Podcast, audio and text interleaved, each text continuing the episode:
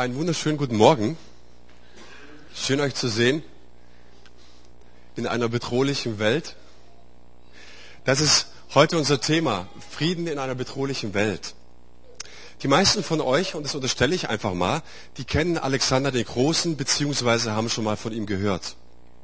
Lebte so im dritten bis vierten Jahrhundert vor Christus, im vierten Jahrhundert vor Christus. Und äh, da lebte auch ein Mann namens Antisthenes. Der Antisthenes, der gehörte einer philosophischen Richtung an. Das waren die Kyniker. Die Kyniker oder das Wort Kyniker lässt sich von dem griechischen Wort Kunos ableiten. Und Kunos heißt Hund.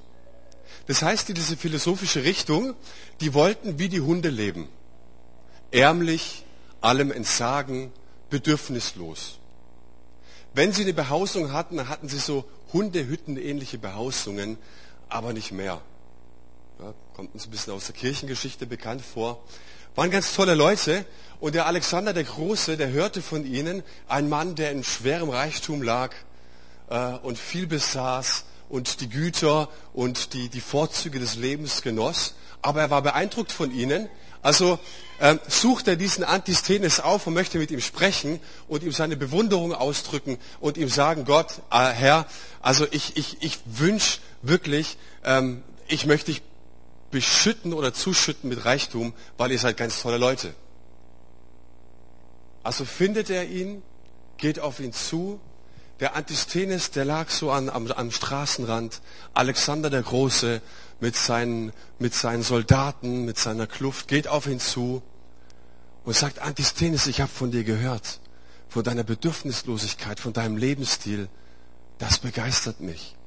Ich will dich beschenken, ich will dich reich machen. Der Antisthenes schaut ihn an und sagt ihm, geh mir aus der Sonne. Das ist gut. Ich glaube, so kannst du auch leben in einer bedrohlichen Welt. Du kümmerst dich einfach nicht um all das, was gerade so abgeht. Ich kenne beispielsweise jemand, meine ehemalige Vorgesetzte, die sagte ganz klar, ich schaue keine Nachrichten an, ich, ich gebe mir diese ganzen schlechten Nachrichten nicht, am Fernseher auch nicht, Radio höre ich auch nicht, lebe ich einfach besser. Und ich glaube, da ist was dran. Ich habe beispielsweise ähm, den neuen Prä amerikanischen Präsidenten, ne, habe ich einen Bericht verfolgt, nicht mehr. Weil ich gedacht habe, ich gebe mir das jetzt nicht alles, was die ganze Welt schimpft und so weiter, die ganzen Meinungen. So kannst du leben, ist vielleicht auch ein guter Tipp, um Frieden zu finden. Ne?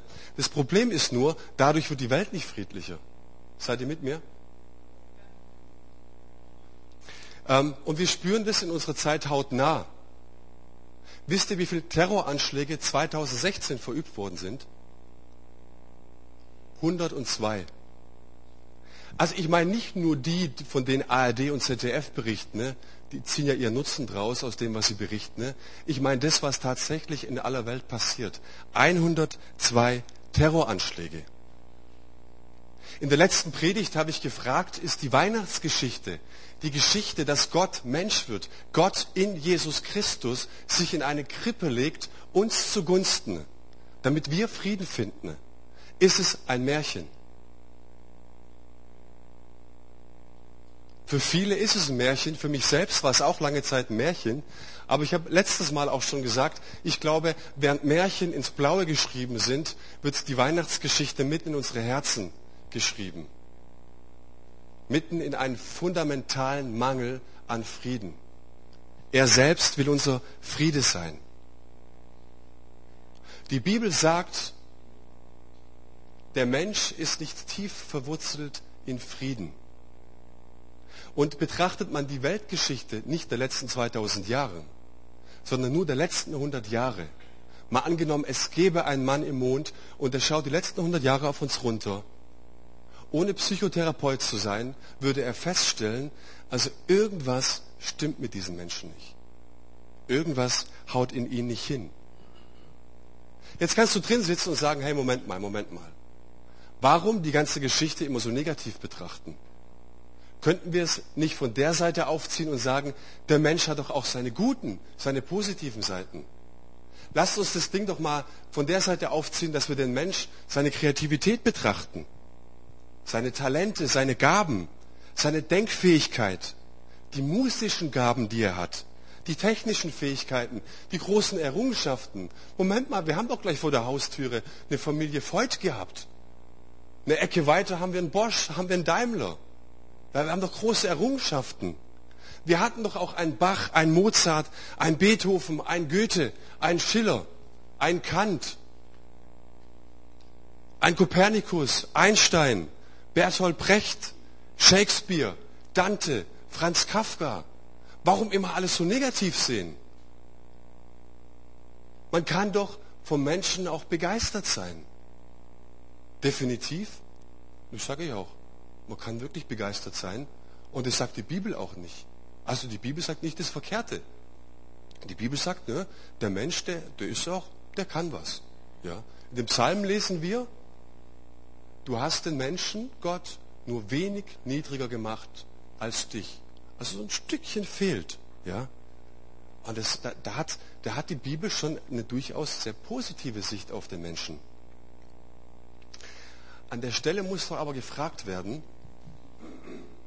und ich hoffe, ihr könnt da mitgehen, wenn wir mal ganz ehrlich fragen, haben alle technischen Errungenschaften, alle musischen Gaben, alle Kreativität, die der Mensch vorgebracht hat, mehr Frieden gebracht?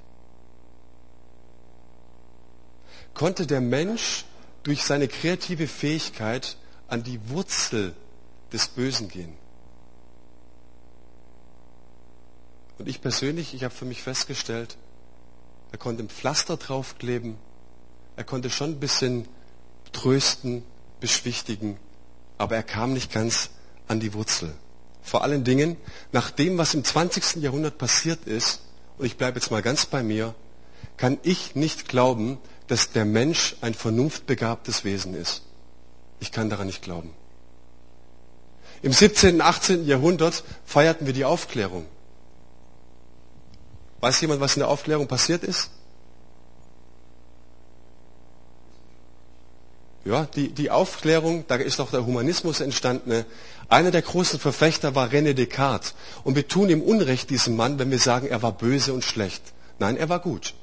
Er hat festgestellt ähm, und hat einen Satz formuliert, formuliert der auch die ähm, Aufklärung sehr geprägt hat. Cogito ergo sum. Ich denke, also bin ich. Der Mensch ist doch vernunftbegabt. Der Mensch, der kann doch rational denken und rational handeln. Die Kirche, die gibt uns immer wieder vor, was wir zu tun hätten, was wir zu machen hätten. Das, du musst dein, dein, dein, deine Münze, die muss im Kasten klingen und dann springst du aus dem Fegefeuer. Ähm, Mensch, diese ganze Kirche, die uns da dauernd Märchen erzählt über ganzes Leben, äh, wir verbannen sie, raus damit, köpft die ganze Kirche, köpft sie ab, schüttet das Kind mit der Badewanne aus wir können doch rational denken. Wir sind doch wer. Und das haben wir im 17., 18. Jahrhundert hier ganz stark gefeiert. Und es hat unser Denken, und ich befürchte und ich glaube ganz fest dran, mich ganz stark auch geprägt. Ich bin Kind meiner Zeit und wir sind Kinder der Aufklärung. Der Humanismus ist daraus entstanden und der Humanismus sagt heute, der Mensch ist doch eigentlich gut. Er ist von Grundsatz, von Grund auf positiv. Gib ihm ein vernünftiges Elternhaus, gib ihm einen vernünftigen Kindergarten, vielleicht einen evangelischen, gib ihm eine gescheite Grundschule, gib ihm eine gescheite Schulausbildung danach und dann hast du einen guten Mensch. Ja, da schütteln ein paar die Köpfe. Es ist schon was dran. Sagen wir mal so. Es ist durchaus etwas dran. Aber wir kommen mit diesem Humanismus nicht an die Wurzel des Problems. Und spätestens nach dem 8. Mai 1945 war klar, dass es an einen Fortschritt im Menschen eigentlich nicht zu glauben ist. Es ist auch nicht dran zu denken. Wir haben erlebt, dass unsere Ratio, unser Verstand, unsere Vernunft schnell ohnmächtig wird und dass sie an ihre Grenzen kommt. Und ich möchte an der Stelle noch ein bisschen tiefer gehen. Ich möchte euch nicht deprimieren. Keine Angst, irgendwann kommt die Kurve zum Gut, ne? Ganz zum Schluss aber erst. Ich gehe noch ein bisschen tiefer. Ich habe ein bisschen nachgeforscht und habe mal geschaut, wie friedlich ist denn die Welt heute? Wir leben ja in sogenannten Friedenszeiten. Stimmt's? Ja, ja. So, wenn, wenn man jetzt die Politik verfolgt, und ich gehe ganz bewusst nicht auf die Politik ein. Ich spreche nicht davon, was letztes Wochenende als Wahlergebnis in Österreich rauskam. Gerade so die Kurve gepackt, trotzdem sehr bedenklich. Ich spreche nicht über Italien, was sehr bedenklich ist. Ich spreche nicht über Frankreich, die auch vor Wahlen stehen oder so. Ja? Aber es ist schon ein bisschen bedenklich. Ich spreche einfach mal so über die Menschheit, was wir alle tagtäglich beobachten können. Und die Friedensforschung, die sagt heute, die Menschheit hat es nicht geschafft, Kriege zu beenden. Es gibt kaum ein Jahr, in dem es keine Kriege gibt auf dieser Welt. Seit, seit wir die Zeit rechnen. Im Zweiten Weltkrieg sind circa 70 bis 80 Millionen Menschen grausam ums Leben gekommen. Jetzt pass auf. Jetzt sagen wir ja, also mir geht es zumindest so, wenn ich im Geschichtsunterricht, wenn mir da ein Adolf Hitler vorgestellt worden ist und mir die Folgen vorgestellt hat, wie kann ein Mensch nur in eine gewisse Weise rechts denken? Wie kann das möglich sein hier in Deutschland?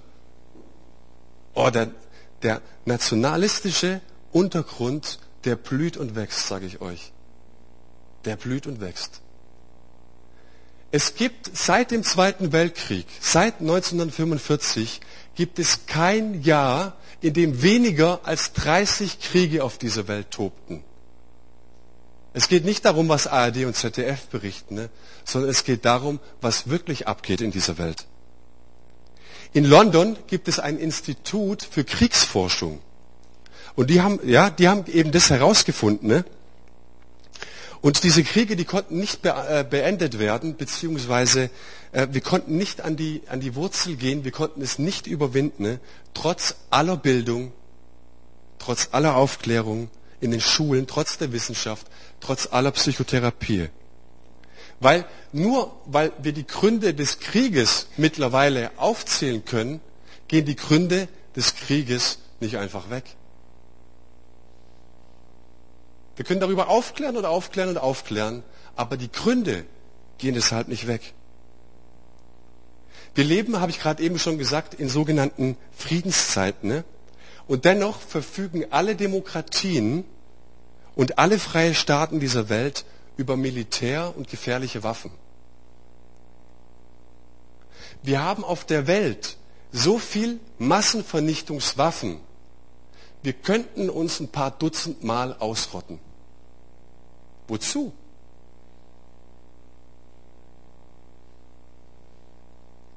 Die Rüstungsforschung, die geht immer weiter. Die Rüstung gibt in der, auf der ganzen Welt, gibt in einer Minute des Tages fünf Millionen Dollar aus für Rüstung. Im Jahr über eine Billion Dollar. Was Fakt ist, wenn du einen Monat lang die Rüstung stoppen würdest, müsste definitiv kein Kind auf dieser Welt hungern. Wenn du die Rüstung für ein Jahr aufhören würdest oder stoppen würdest, müsste die nächsten 100 Jahre kein Kind an Krankheiten ne, oder an Hunger sterben. Natürlich gibt es Krankheiten, an denen sterben auch Kinder hier in diesem Land, ne, aber ich denke jetzt an diese dritte Weltländer. Schon erstaunlich, gell? Jetzt müsste man doch sagen, stimmt, irgendwas ist faul im Menschen. Jetzt habe ich mich gefragt, was, was sind mögliche Ursachen für so einen Mangel an Frieden? Warum gibt es denn so viel Krieg? Warum wollen denn Menschen so viel wettrüsten? Warum bauen denn Menschen Atombomben? Ist vielleicht auch die Frage, Woher kommt das Böse? Grund Nummer eins, es ist die Angst vor dem anderen. Es ist die Angst vor dem Fremden. Grund Nummer zwei, Misstrauen oder Feindbilder. Wir alle tragen Feindbilder in unseren Köpfen und unseren Herzen. Sind vielleicht die Eltern, sind vielleicht frühere Klassenkameraden. Aber ich sage euch, ein Feindbild, das tragen wir definitiv hier oben, zumindest kognitiv mit uns rum. Es sind die Männer mit der braunen Haut und den schwarzen Bärten. Vor 2001 habe ich mal ein bisschen recherchiert. Vor 2001 war die gängige Meinung der Menschen hier in Deutschland, dass, dieses, ähm, dass diese islamische Welt eher dort zu verorten ist, das Märchen aus Tausend einer Nacht. Es war alles so ein bisschen romantisch, orientalisch, Gewürze, der Kaffee kommt daher, da ging aber keine Gefahr aus. Seit 2001 haben wir in unseren Köpfen dieses Bild mit Menschen, die irgendwelche weißen Umhänge tragen, schwarze lange Bärte, einen Turban auf dem Kopf und mit irgendwelchen Waffen äh, und gegen die westliche Welt ziehen. Schon witzig, oder? Seit 2001. Vorher war das nicht so. Das sind die Feindbilder in unserem Kopf. Es sind immer wirtschaftliche Interessen. Dritter Punkt. Und vierter Punkt, die Vorstellung von einer überlegenen Kultur. Und ich möchte euch nicht in Sippenhaft nehmen, aber ich gehe einfach auch mal von aus. Wenn wir uns jetzt vergleichen mit irgendeiner eingeborenen Kultur in Afrika oder mit irgendeinem Staat im Orient, wo nicht viel Bildung rankam, denen immer wieder gepredigt wird, der Westen ist dein Feind, das Christentum ist dein Feind. Was denken wir über diese Menschen? Wir denken darüber, die haben einfach zu wenig Bildung. Die sind geistig gesehen 500 Jahre zurück. Wir sind denen überlegen. Und das ist ein Problem, und ich glaube, das ist so der, der triftigste Grund, warum es Konflikte gibt, weil wir glauben, wir sind jemandem überlegen. Und ich glaube, dass du alle vier Punkte auch in der Gemeinde anführen könntest, als Ursache für einen Konflikt. Was können wir dagegen tun? Wir können eindämmen, wir können liebevoll miteinander umgehen, wir können ermahnen, wir können aufklären, aber ich glaube, dennoch kommen wir nicht an die Wurzel des Problems. Irgendwas stimmt nicht mit dem Menschen. Mensch, frage ich jetzt einfach mal so, warum bist du so böse im Inneren? Und warum greift Gott nicht ein? Kennt ihr diesen Einwand? Warum greift Gott nicht ein? Wenn er so liebevoll ist, wenn er doch der Friede ist, warum greift er nicht ein? Ich möchte euch dazu ein Gleichnis lesen. Jesus erzählte der Menge noch ein anderes Gleichnis. Mit dem Himmelreich ist es wie mit einem Mann, der guten Samen auf seinen Acker säte. Eines Nachts, da alles schlief, kam sein Feind, säte Unkraut zwischen den Weizen und machte sich davon. Als dann die Saat aufging und Ehren ansetzte, kam auch das Unkraut zum Vorschein. Da gingen die Arbeiter zum Gutsherrn und fragten, Herr, hast du nicht guten Samen auf deinen Acker gesät? Woher kommt jetzt dieses Unkraut? Ein Feind von mir hat das getan, gab er zur Antwort. Die Arbeiter fragten, möchtest du, dass wir hingehen und das Unkraut ausreißen und einsammeln? Nein, entgegnete der Gutsherr, ihr würdet mit dem Unkraut auch den Weizen ausreißen. Lasst beides miteinander wachsen, bis die Zeit der Ernte da ist. Dann werde ich zu den Erntearbeitern sagen, reißt zuerst das Unkraut aus, sammelt es ein und bündelt es, um es zu verbrennen. Und dann bringt den Weizen in meine Scheune. Wer so ein bisschen mit der Bibel unterwegs ist, sich schon mal ein bisschen durchgestöbert hat, der kennt dieses Gleichnis vielleicht, relativ bekannt, wird gern drüber gepredigt. So, jetzt frage ich die alten Pfingstler, wo sind die Menschen, die mit der guten alten Pfingstlehre groß geworden sind? Ich gehe mal davon aus, die meisten hier. Eine Frage an euch. Wer ist der Feind, der diesen Unkraut, das Unkraut sät?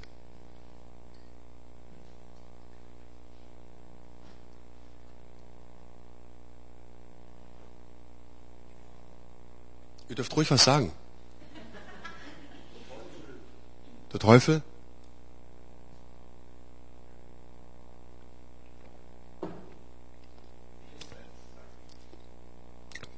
Oh Mann, jetzt hast du schon verraten. Die meisten, ne? Denken instinktiv, ja klar, wir sind ja auch Pfingstler und alles, was böse ist, ist auch vom Teufel. Richtig? Alles Schlechte kommt vom Teufel. Alles Böse kommt vom Teufel. Der ist immer schlecht. Grundsätzlich. Ich sage auch nicht, dass der gut ist. Ich sage nur, dass in diesem Gleichnis nicht Teufel steht, sondern da steht einfach Feind. Okay?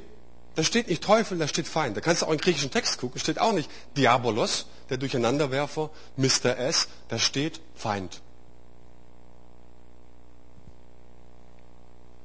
Und wir erfahren aus diesem Gleichnis, dass mit dieser aufgehenden Saat, also da wird was gesät, da kommt jetzt die schöne aufgehende Saat, da wird was dazwischen gesät, das Unkraut, und es kommt jetzt gleichermaßen miteinander hoch. Als guter Arbeiter siehst du das selbstverständlich und du möchtest reflexartig handeln.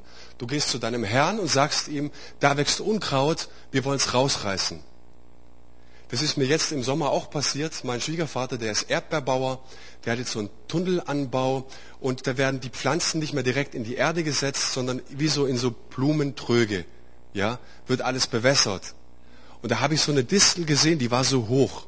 Was mache ich? Sag ich mal, das Ding muss raus. Zieh mal kräftig dran und zieh alle Erdbeerpflanzen mit raus. Gut, Schwiegervater war nicht in der Nähe, schön wieder, schön wieder zugedappt alles, lass die Pflanze drin. Was war passiert? Die Wurzeln waren so eng miteinander verflochten, ich dachte es nicht. Ich habe das nicht rausgekriegt. Und das sagt jetzt dieser Herr seinen Arbeitern, nein, reiß es nicht raus. Was will ich damit sagen? Ein Gleichnis besteht immer aus einer Sachhälfte und aus einer Bildhälfte. Was möchte uns die Bildhälfte sagen? Die Bildhälfte sagt, Mensch, du siehst das, was auf der Oberfläche ist. Du siehst nicht das, was drunter geschieht, unter der Erdoberfläche. Das bleibt ein Mysterium. Es bleibt für dich ein Geheimnis. Du bist nicht in der Lage, darunter zu schauen. Es bleibt dir verborgen.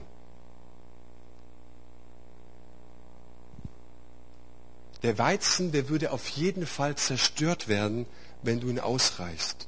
Und du hast keinen Einblick und Gott gibt dir da auch keinen Einblick. Es gibt ja die Freunde, die immer wieder sagen, ich habe einen Blick in die unsichtbare Welt. Ich bin davon überzeugt, wenn du einen Blick in die unsichtbare Welt kriegst, dann wirst du im nächsten Moment in die Irrenanstalt geliefert. Okay?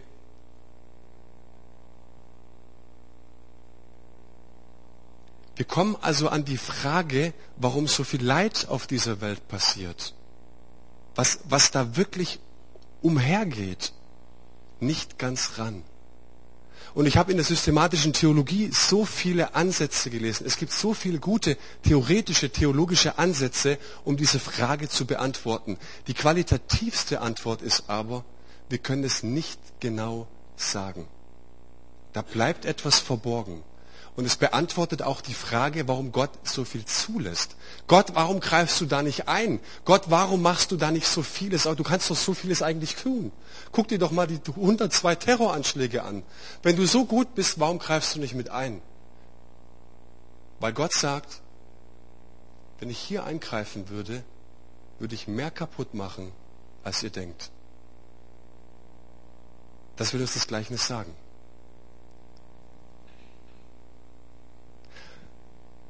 Woher kommt jetzt das Böse? Es gibt nicht so viele Ansätze in der Bibel, die uns das erklären. Glaubt es nicht, dass es so viel. Es gibt viele Theorien. Es gibt viele Theologen, die daran wollten. Aber Jesus zum Beispiel hat nur ein einziges Mal darüber gesprochen, woher das Böse kommt. Und das sagt er im Markus-Evangelium, im siebten Kapitel. Da sagt Jesus, aber das fuhr er fort, was aus dem Menschen selbst herauskommt, das macht ihn unrein. Denn aus ihm selbst, aus seinem Herzen kommen die bösen Gedanken und mit ihnen Unzucht, Diebstahl und Mord, Ehebruch, Habsucht und Niedertracht, Betrug, Ausschweifung und Neid, Verleumdung, Überheblichkeit und Unvernunft. All das kommt aus dem Inneren des Menschen und macht ihn unrein.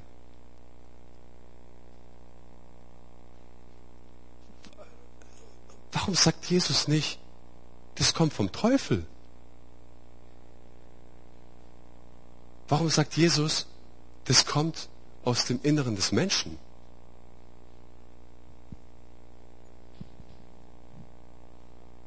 Und wenn ich das jetzt so betrachte, dann sehe ich, dass die Bibel eine sehr, sehr nüchternde Analyse, Analyse über das Herz des Menschen macht.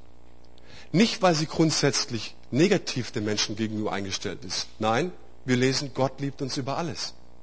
Aber ich sag dir, du gehst zu einem schlechten Arzt, wenn du eine schlimme Krankheit hast und der verschweigt dir irgendwas. So, du möchtest es genau wissen. Und genau das tut die Bibel. Sie sagt, Mensch, du brauchst Hilfe, du brauchst einen Arzt. So, wie können wir jetzt mehr Frieden erleben in dieser Welt? Wenn ich diesem Gleichnis Glaube schenke oder dieser Geschichte, was äh, Jesus hier sagt, dann würde ich sagen, ich fange mal bei mir an. Nicht bei der AfD, nicht bei den Wahlen in Italien und Österreich und so weiter und so weiter. Vielleicht ist es gar nicht so schlecht, ein bisschen kühniger zu werden, mich in die Hundehütte zurückzuziehen und mir mal zu überlegen, was geht denn in mir eigentlich ab? Kennt ihr das Problem, wenn ihr im Stau steht, ihr sitzt im Auto und steht im Stau.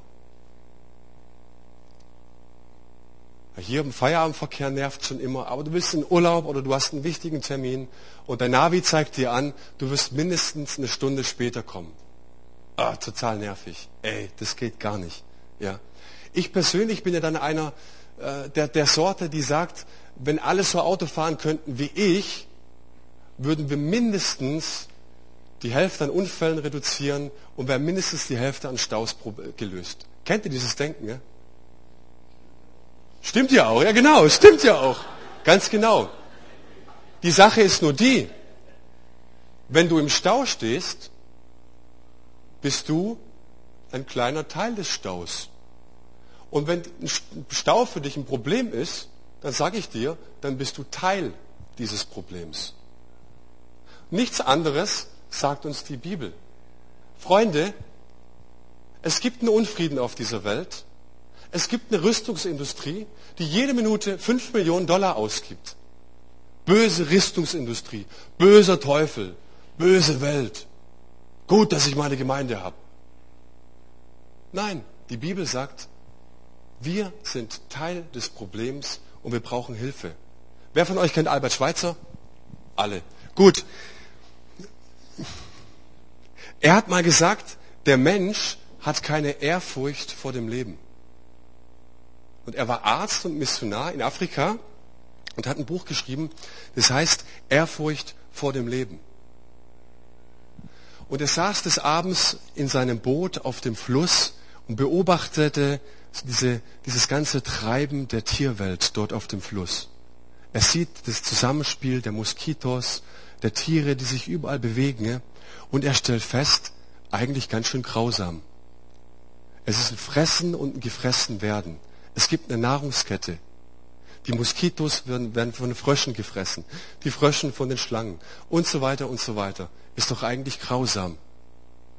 Und dann stellt er irgendwann für sich fest, diese grausame Tierwelt, diese, diese unbarmherzige Welt, die nimmt sich aber wirklich immer nur das, was sie wirklich braucht. Nur ein Lebewesen nimmt sich immer mehr, als es braucht. Und das ist der Mensch.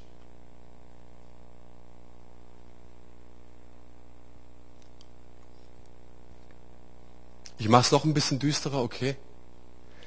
Wenn wir uns den Kaffeekonsum anschauen, wir könnten niemals Kaffee so billig kaufen, wenn jedes Kind, das für Kaffee arbeitet oder Arbeiter, unseren Mindestlohn bekommen würde. Wir würden mindestens das Vierfache an Kaffee bezahlen. Kann man nachher mal drüber nachdenken beim Kaffee.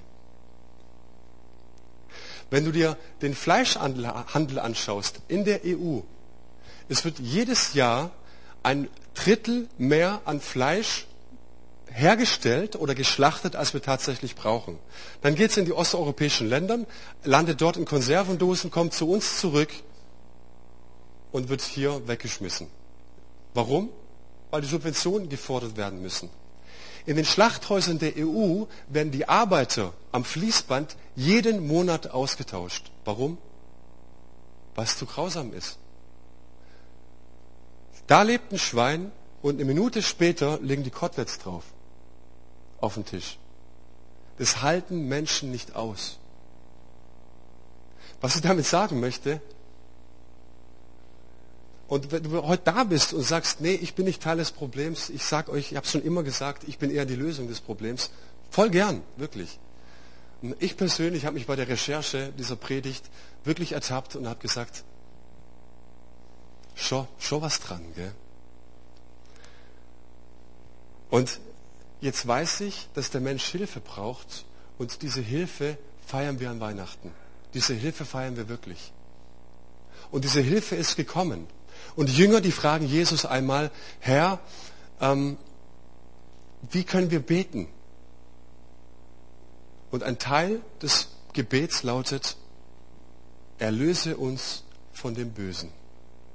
Gib uns Brot und erlöse uns von dem Bösen. Scheinbar tagtäglich sehr wichtig, dieses Gebet. Was heißt es jetzt, erlöse uns von dem Bösen? Ich würde sagen, es hat einen zweifachen Aspekt. Der erste Aspekt ist der innere Aspekt. Wenn ich mir dieses Gleichnis nochmal von dem Unkraut anschaue. Vielleicht wäre ja ein gutes Gebet an der Stelle zu beten, ne? Herr, bitte erlöse mich heute vor dem Bösen in mir. Dass das Weizen heute höher wächst als das Unkraut. Ich habe erkannt, dass hier drinnen etwas ist, das Potenzial hat für alles Negative. Bitte Gott, bewahr mich davor. Und dieser zweite Aspekt, dieser äußere Aspekt, ja, es gibt Mr. S, ja, es gibt einen Teufel, der möchte uns zusetzen. Gar kein Thema. Aber ich möchte ihm auch nicht mehr Schuld in die Schuhe schieben, als es anständig wäre. Und als die Bibel sagt. Ja, es gibt einen Aspekt, es gibt einen Adolf Hitler, der lässt Menschen von der Straße räumen und säubert die Straßen, indem er KZ errichtet. Selbstverständlich gibt es einen großen Megafeind, der uns äußerlich ähm, der uns äußerlich wehtun kann. Selbstverständlich haben wir einen schlimmen Chef, selbstverständlich haben wir eine böse Schwiegermutter und so weiter. Aber was sagt der Psalm 23 und was betet König David im Psalm 23, der ja auch ständig in Konflikten war, jahrelang verfolgt war? Bereite du mir bitte einen Tisch im Angesicht meiner Feinde. Schmeckt das Essen an so einem Tisch im Angesicht deiner Feinde? Aber es mutet Gott uns zu. Und egal wie es ist, ob ich einen innerlichen Frieden, und damit komme ich zum Schluss, ob ich einen innerlichen Frieden habe oder einen inneren Krieg oder einen äußeren Krieg habe, es bedeutet eigentlich immer Kampf. Ich werde Frieden nur dann erfahren, wenn ich selbst kämpfe dafür innerlich und äußerlich. Jesus sagt, du bist ein Friedensstifter. Wie viele Menschen stiften Frieden heute? Und dass es ein Kampf ist und das Lobpreisteam darf nach vorne kommen, möchte ich euch mit einer abschließenden Geschichte noch deutlich machen.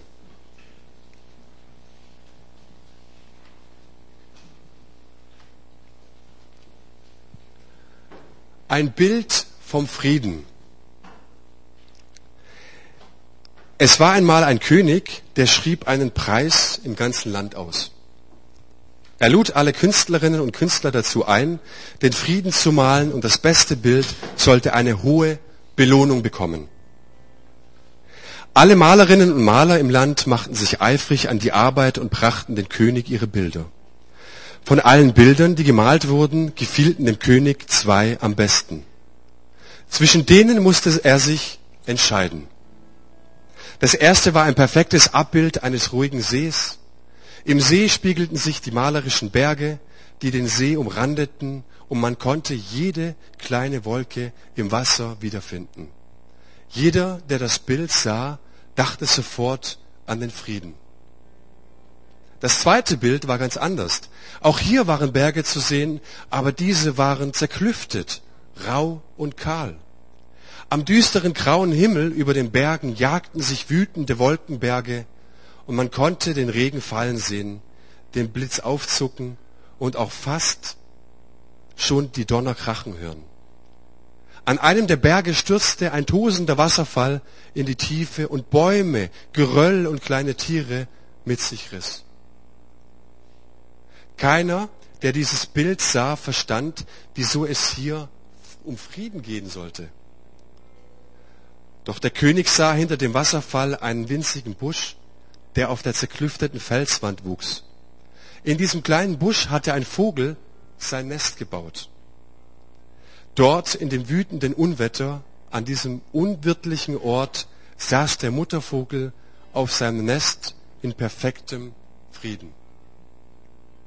Welches Bild gewann den Preis?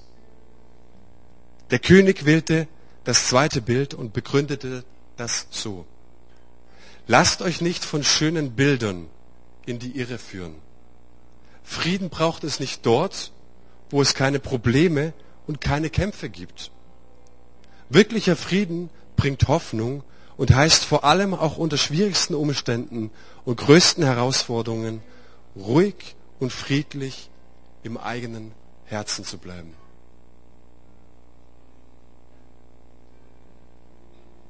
Vater, ich danke dir für diese Adventszeit, in der sich so viele Menschen danach sehnen, dass Frieden in die Herzen einkehrt. Ich bete, dass wir und bitte dich, dass du uns die Trugbilder von Frieden aus unserem Herzen nimmst. Dass die, dass die friedliche Weihnachtszeit einfach so einzieht. Herr, wir merken das, dass es eine Lüge ist und dass es seit Jahren schon nicht so richtig klappt mit der friedlichen Adventszeit. Vielleicht, weil wir nicht verstanden haben, woher Friede kommt. Dass du der Friede bist. Dass wir uns immer wieder zu dir durchringen müssen dass wir verstehen, dass der Sieg über diese Welt nicht an sich uns geschenkt ist, sondern dass wir in dir den Sieg dieser Welt haben, weil du sagst, unser Glaube ist der Sieg, der diese Welt überwunden hat, Herr. Frieden erhalten wir in den Stürmen. Und ich bete, Jesus, dass wir beginnen damit, nicht diese böse Welt zu verteufeln, sondern dass wir verstehen, dass in uns selbst etwas ungut ist. Ja, dass diese Welt auch nicht ganz passt aber dass du die beste Antwort dafür hast. Du, Herr, du bist ans Kreuz für uns gegangen und bist gestorben, um all das Böse, um all den Unfrieden in meinem Herzen auf dich zu nehmen, Herr. Wir preisen dich und wir danken dir, Herr Jesus, dass wir von dir und von deinem Wort lernen können.